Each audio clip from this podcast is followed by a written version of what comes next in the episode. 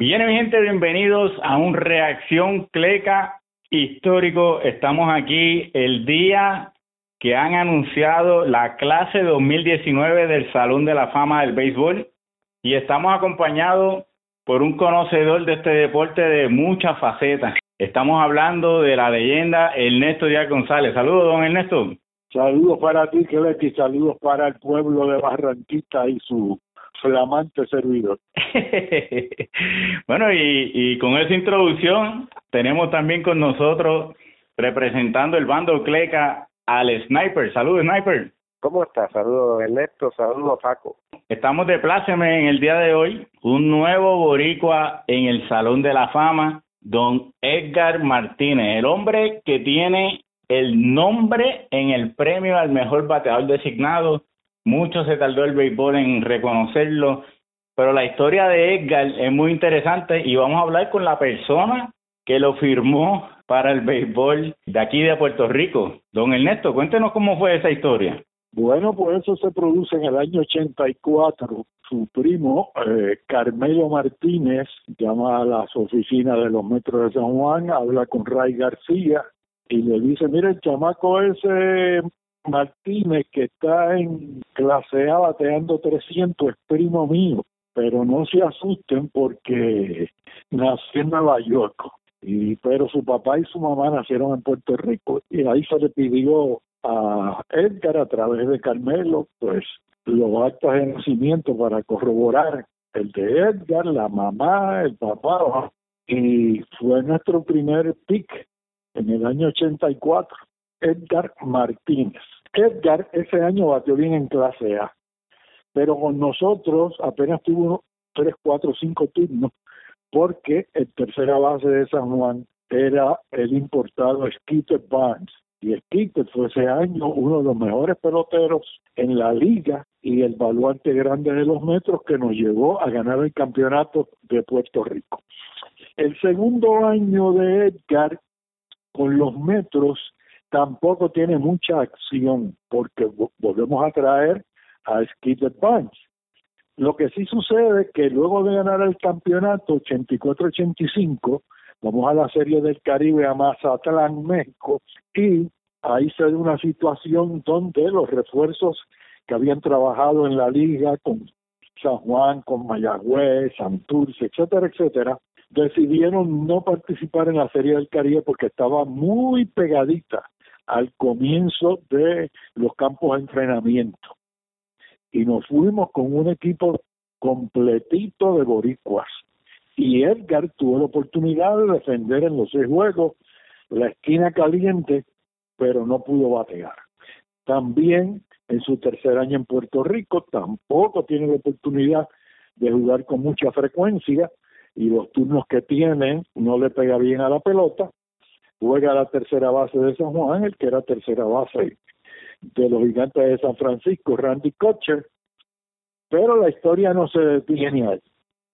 Luego va, después de haber estado dos años en AA en Estados Unidos, y llega al Calgary, filial AAA de los marineros de Seattle, y ahí se despierta, y comienza a chocar la pelota y ahí tenemos el comienzo de uno de los mejores bateadores que ha habido en la historia del béisbol.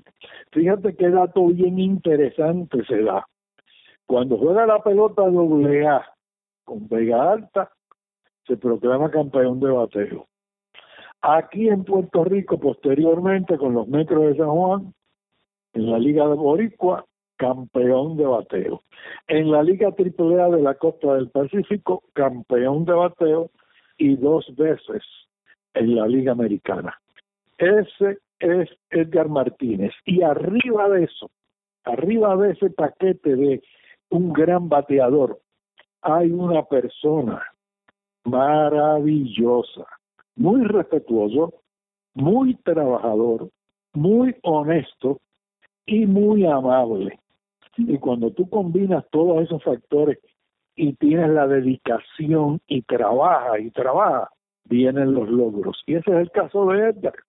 Cualquiera se hubiera quitado, después de estar en el béisbol los primeros tres, cuatro años, sin batear, porque cuando le daba la bola le daba sin fuerza. y posteriormente no solo le daba con frecuencia, sino también se había convertido en un jonronero de grandes ligas. Bueno, la, la realidad del caso es que Edgar se desarrolló a tal nivel que hubo un pitcher en particular que Edgar en 19 turnos al bate le batió 11 hits. qué de pitcher? bueno, ese pitcher era tan y tan bueno que acaba de ser el primer jugador en la historia de los votantes del Salón de la Fama en ser elegido unánimemente. ¿De quién estás hablando, Sniper? Eh, de Mariano Rivera. a nosotros discutimos un número cuando hicimos el podcast de los cinco mejores latinoamericanos y él fue el número uno. Centroamericano, lo de los cinco mejores centroamericanos. Centroamericanos, así que vayan para atrás en el, archivos y chequenlo. eh, el, bueno, obviamente todo el mundo sabe que tiene el, récord de todos los tiempos de juegos salvados y todo lo que hizo en la temporada regular fue espectacular, pero en verdad la serie postemporada fue donde él brilló y ganó campeonato con los Yankees, su efectividad de punto siete. Y salvó 42 juegos en la postemporada y la verdad que nadie ni cerca ni cerca al panameño el segundo panameño de historia en la en el salón de la fama a Rod fue el primero. Y la verdad que 100% de los votos eh, bien merecidos. Me extraña que haya sido el primero pero ya, siempre hay eh, periodistas que tienen rencilla con los jugadores. Ken Griffey no fue 100%, no entiendo por qué. A lo mejor precisamente algún chisme con determinados periodistas, alguna mala crianza, algún alguna de ese tipo de boberías, porque hay quienes este le dan borrón y cuenta nueva a, a esos a esos choques, pero hay otros que se les meten en el sistema y no les sale ni con un pulgante. No, eso, eso es así. Vimos el caso con Pedro Martínez, que lo discutimos, ¿verdad? Cuando cuando también fue al Salón de la Fama, que hubo una boleta bien extraña ese año con, con relación a, Pedro Martínez y todo el mundo esperaba que fuera Ken Griffin, no fue Ken Griffin. Habían periodistas que estaban amenazando con que no iban a elegir a, a Mariano porque Babe Ruth no fue unánime, así que nadie merece ser unánime, pero a final de cuentas las aguas llegaron a su lugar. Eh, hay fiesta en las calles de Panamá. ¿Y qué es lo que están bailando allí en Panamá, don Ernesto? Ah, el tamborillo, tamborillo panameño, pero, pero fíjate, celebrando. hay otra cosa, hay otra cosa más que es bueno señalar de, de Mariano Rivera, la personalidad y el tipo de persona. Un tipo tranquilo, un tipo amigo de todo el mundo, este respetuoso, trabajador, o sea, que además de ser un gran lanzador, muchísimas dotes buenas que vienen en con una aureola que lo hace un ser fuera de lo común en, el, en la cultura del béisbol. Y, y, eso es bien importante, usted ya lo mencionó con Edgar y lo está mencionando aquí con, con, con Mariano, y es que para el Salón de la Fama los votantes toman mucho en cuenta la personalidad. Eh, eh, más que en otros deportes diría yo, eh, el, el tú ser íntegro, el tú ser recto, el, el cómo tú te comportaste, todo ese tipo de cosas lo toman mucho en cuenta. Es como si fuera un criterio aparte de los números, cómo tú te comportaste fuera de, del terreno de juego. Sí, y con Edgar Martínez, yo viví en Seattle ocho años y yo sé cómo la gente quiere a, a Edgar Martínez. Ah, no, no, la eh, gente de Seattle tenía, yo creo que hasta más campaña por las redes sociales que la gente de Puerto Rico por Edgar. O sea, era... Y la tiene, a él, a él le decían papi antes que el Big Papi en Seattle. en Seattle, ok. Mi pregunta para don Ernesto es, este, ¿usted cree que Edgar lo mencione en su, en su discurso? No, no creo, no creo que yo sea una figura importante eh, le dio la oportunidad, le dio la oportunidad. No, yo, bueno, lo, lo seleccioné, lo firmé y le di la oportunidad en la Serie del Caribe, pero yo creo que es responsable de lo que ha logrado Edgar Martínez es Edgar Martínez, porque cuando tú ves un atleta que tú esperas cosas de él y comienzan de cero con mucha dificultad, pero mucha dificultad para batear, y no perdió la fe, tuvo la paciencia, siguió trabajando, siguió mejorándose. Fíjate si, si el trabajo resulta tan y tan positivo a la larga, que no solo se convierte en uno de los mejores bateadores, sino que también se convierte en honronero. Si, si él jamás ni nunca había demostrado esa fuerza. 309 honrones a nivel de las mayores, o sea que eso no es, no es cáscara de coco. Solamente nueve jugadores en la historia del béisbol tienen más de 300 honrones, más de 500 dobles, un promedio de bateo por encima de 300, en base más de punto cuatro, el slogan por encima de 500, tiene como, como cinco categorías que es el, el líder de todos los tiempos de los, de los marineros de Seattle, o sea que eh, no solamente, como usted dice, don Ernesto, se sobrepuso, sino que mantuvo esa excelencia por muchísimos años. Fíjate que ahí perdió por lo menos en su exitosa carrera al menos 15, 16, 17 hits. ¿Por qué? Porque él perdió velocidad. Esas piernas se pusieron muy pesadas. Mientras de la cintura hacia arriba mejoraba la coordinación, los movimientos, la fuerza, las piernas no perdieron velocidad. Bueno, pero hablando de longevidad, otro de los exaltados en el día de hoy fue, fue un lanzador de los que ya no vemos. O sea, e, es el líder con juegos completos desde el 98 para acá. O sea, de los últimos 20 años es el líder de entre todos los pitchers en juegos completos. Desafortunadamente falleció recientemente y estamos hablando de Roy Halladay. Halladay, tremendo pitcher tanto en la Liga Nacional con Filadelfia como en la Liga Americana con Toronto. Y eso que tú señalas es parte del béisbol que ya no está en funciones, el lanzador de las nueve entradas. Y él creo que fue el último en ser el más consistente en estar lanzando nueve entradas de forma magistral. Porque en la pelota de hoy en día no solo es la resistencia, sino es la concentración y es mantener esos picheos. Y fue un general, una pena, una pena, fíjate, su afición y su amor por la aviación y por querer ser piloto lo lleva a que pierda la vida piloteando una avioneta. Y este es el tercer pelotero de grandes ligas que fallece por esa misma situación. Anteriormente fue Sermon Monson, catcher de los Yankees de Nueva York que jugó en Puerto Rico con los senadores de San Juan y el otro para la década de los 60 fue el joven segunda base de los Cachorros de Chicago, Ken Hobbs. Fueron jóvenes que les gustaba la aviación, que querían ser pilotos y que lo practicaban a través o en unas avionetas.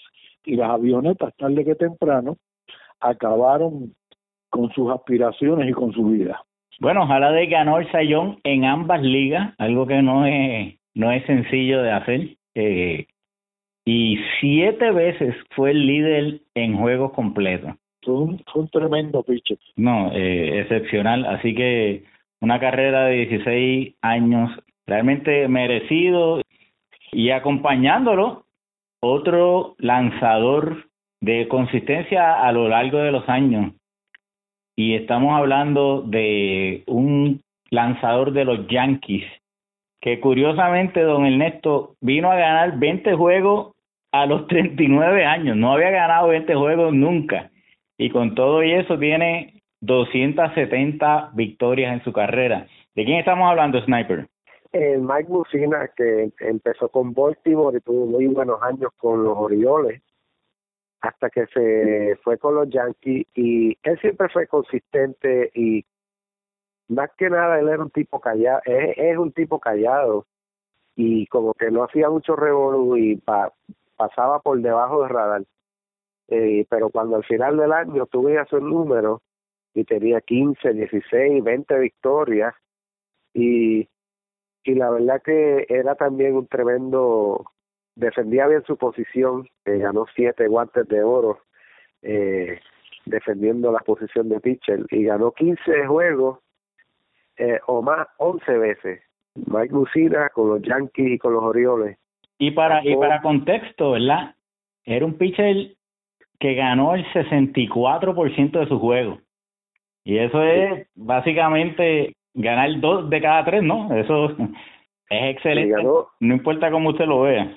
Ganó 270 juegos y yo creo que más nadie más nunca se va a acercar a, a ese número por como es el béisbol hoy. No creo que nadie se acerque a ese número ni a los 300 en la carrera. Yo creo que eso ya no ese número ya nadie lo va a alcanzar si el béisbol sigue como va. Sí, no, antes, antes el número automático para el Salón de la Fama era 300 victorias, ¿no? Sí. Pero ahora con todos estos cambios, 270 eh, es bastante. Los lanzadores hoy en día, porque los, porque los equipos los descansan, porque los protegen, los sacan no, No, no, porque los equipos tienen los estudios que señalan que lo más conveniente es utilizarlo de esa manera. Acuérdate que eso que eso no se da por obra y gracia del Espíritu Santo, eso se da por por estudios, por la tecnología que te va diciendo que ya no tiene la misma velocidad después de los 60 picheos. Un ejemplo, digamos, X lanzador, tremenda velocidad, pero a partir de su picheo número 50, 55, 60, pierde 5, 6, 7 millas por hora. ¿Qué tú haces? Tú lo retiras porque sabes que te lo van a batear. O que mal porque se va a forzar para tratar de tirar más duro. O sea que es, es como el bateador.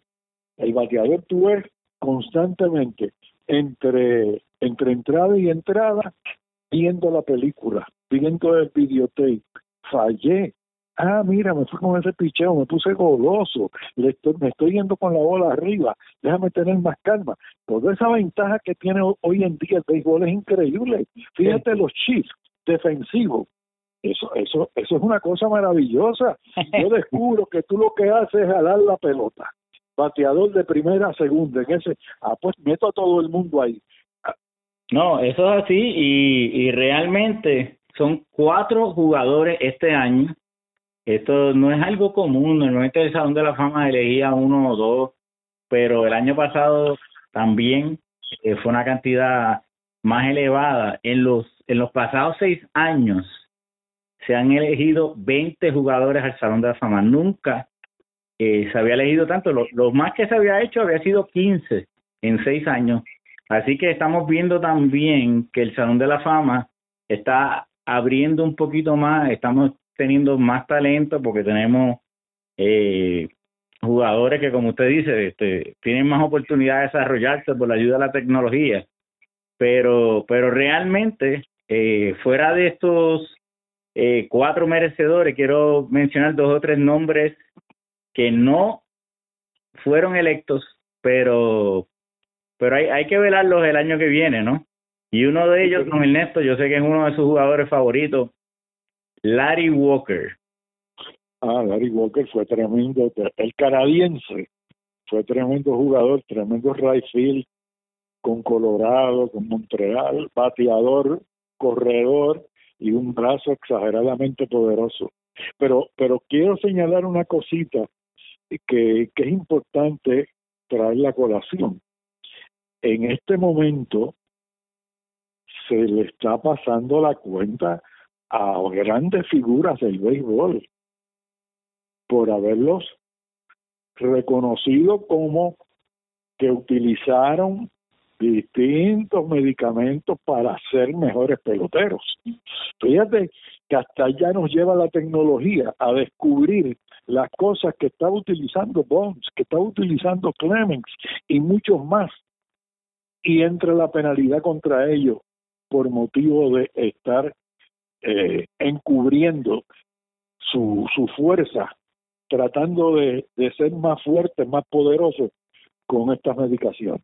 Y, y eso afecta en cierta manera también a Manny Ramírez, ¿no? Que este que si lo afecta. este, eh, grandemente. Hay unos peloteros que se eliminan en el Salón de la Fama. Si tú no llegas al 5% de los votos, estás eliminado. Normalmente tienes 10 años, eh, pero entre los notables que no llegaron al 5% está Miguel Tejada, que también pues es afectado por alegaciones de, de esta índole, ¿no? no, alegaciones no, digo, digo positivo. tuvo que coger, tuvo que coger su, sus días sus días sin uniforme. El año que viene viene Derek Jeter, que va a dar los votos, pero... ya está ya está dentro, olvídate de eso, ya hay uno que está dentro, sí. Ya hay uno que está dentro, pero el caso de Larry Walker yo creo que va a seguir más o menos la trayectoria de, de Edgar Martínez. Hace cuatro años Edgar Martínez obtuvo el 27% de los votos eh, y poquito a poco con la renovación de los votantes, que el, el bateador designado tiene menos oponentes, eh, que se que se que se acepta más, ¿no? Yo creo que Larry Walker va a tener un resurgir el año que viene y hay que ver qué pasa con los casos de Barry Bonds, Roger Clemens, Kurt Schilling, qué, qué sucede con los votantes del año que viene, si, si van a seguir la tendencia, ellos no están lejos, pero no están muy cerca tampoco. pero fíjate, fíjate que, que han ido cediendo los votantes han ido cediendo poco a poco, poco a poco, porque al principio cuando eran elegibles formaron un rebú, no, que no debían estar aquí, que esto, que si lo otro, y, y poco a poco a, a, veces la cosa se va calmando y llega alguien y alborota la cosa y se pone peor otra vez. Y, y ahí va a ser interesante cuando venga la votación el pelotero favorito del sniper, Alex Rodríguez. Ah, ah, ese, ese es otro que está en la cuerda floja. Ese, pero cuando ese llegue, va a haber mucho argumento en contra, que puede irle en contra al momento en que llevaban Clemens y, y Barry Bonds, ¿verdad? Y ese punto que tú traes válido, eso va a traer mucha argumentación positiva y negativa de muchísima gente. O sea, van, van a estar los periodistas de antaño tratando de pasarle la cuenta a todo esto. Y van a estar los periodistas de ahora, o los que o los que no estuvieron envueltos directamente o no leyeron o no se mantuvieron al tanto de todas estas barbaridades, mirando hacia el lado y dándole el voto. Así que uno, uno no sabe nunca la, reacción a lo largo, cómo se produce. Sí, Alex Rodríguez ha estado haciendo campaña para los, sus votos desde que antes que se retirara tú lo ves en televisión, tú ves así haciendo bien amigo del Big Papi y siendo el más chistoso y eso, está, tú sabes, tú no lo puedes creer, es, es como un político, ahora mismo le está buscando votos. Oye, pero qué buena compañía tiene, ¿verdad? Hello. Hasta eso lo puede ayudar. Hasta eso lo puede ayudar. Eso equivale a cinco votos. y, y quien, bueno, si cuentan, si me cuentas a mí son seis. bueno, así que ahí ahí tuvimos una reacción a, los a los ganadores de, de este año. Eh, tenemos una pequeña eh, previa de qué podemos esperar para el año que viene eh, le queremos agradecer a, a, don Ernesto por acompañarnos a nosotros los clecas aquí en este análisis. Eh, ¿Tiene algún cleca igual, don Ernesto? No, te lo voy a dar a ti porque ya este es, capaz de, es, capaz de que de que ni me llames más. No, vamos vamos vamos vamos a ver este sí me gustaría volver a aclarar y dejar fuera de toda duda hay una línea de cinco centavos para el año que viene. Según sucedió este año con Mariano Rivera, eh, lo de Derek Jeter es un favorito de nueve en uno. Es un quitado. Y quién sabe si sea a un 100% también.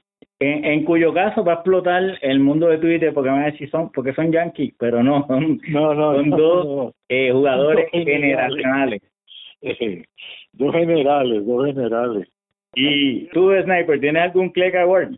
Yo tengo de fútbol americano. Ay, los árbitros que les regalaron el Bueno, no quería decirlo, pero Los árbitros que mataron, que no tuvieron la cría, la valentía de señalar nos equivocamos, hubo interferencia y hay beneficio de la jugada para los Saints. Eso sí que eso sí que es malo, cometer el error y no echar para adelante y reconocerlo.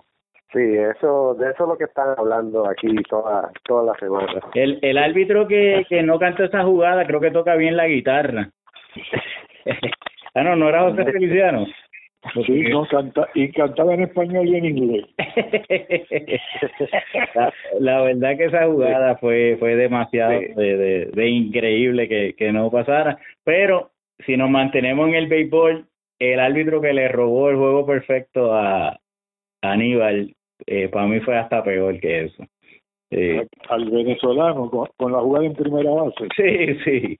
Aquello, aquello, aquello lloraba ante los ojos de Dios. Hasta el día de hoy todavía duele, pero fue. Sí, porque, porque, porque fue una jugada que, que no tuvo ni, ni destello de ser una jugada cerrada. Sí, sí, no, y o sea, como la importancia de la jugada, ese, ese tipo de, de cosas así, la malicia eh, grande. Así que realmente Cleca va para... Oye, pero, hubo otro más. Hubo otro más. si recordarás aquella, aquella serie de campeonato de la Liga Nacional entre Atlanta y los Marlins, con el árbitro aquel trigueño bien grueso de principal, lanzando el Iván Hernández por los Marlins, donde todos los picheos bajitos y afuera o bajitos adentro, bolas, se las daba extrae al Iván Hernández. Aquello fue, aquello fue una cosa de escándalo. O sea, con ese oficial, yo lanzo y tiro unos himnos ron también, aunque, aunque lo que tenga sea una mamichulin ball, porque si la coge el catcher la va a cantar strike. claro, ese, ese no lo, no lo recuerdo, Ernesto, pero me, me, me va a hacer buscarlo a, a ver eso. Y hablando de buscar videos viejos eh, del equipo nacional, del BCN, en el canal de YouTube de don Ernesto Díaz González va a encontrar un sinnúmero de videos de a través de los años que él ha narrado en su ilustre carrera. Es un canal que tiene sobre un millón de vistas eh, y creciendo. Así que este, los invitamos a que pasen por allí. Gracias, don Ernesto, por acompañarnos nuevamente. Sniper, eh, como siempre, nos, nos comunicamos para seguir hablando del béisbol. Muchas gracias a todos y bendiciones.